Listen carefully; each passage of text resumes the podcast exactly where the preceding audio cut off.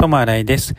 今日は山登りに行く予定だったんですけど、雨が降っていたので、友達とボーリングに行ってきました。ボーリングはすごい久しぶりで、できるかなとちょっと心配だったんですけど、やってみたらすごい楽しかったです。それから、あとダーツをしたり、カラオケをしたりと、いろいろ遊びまくって3時間楽しんできました。その後、お昼、友達と食べて、それで私は帰ってきて、図書館に行ってちょっと本を読んだりしました。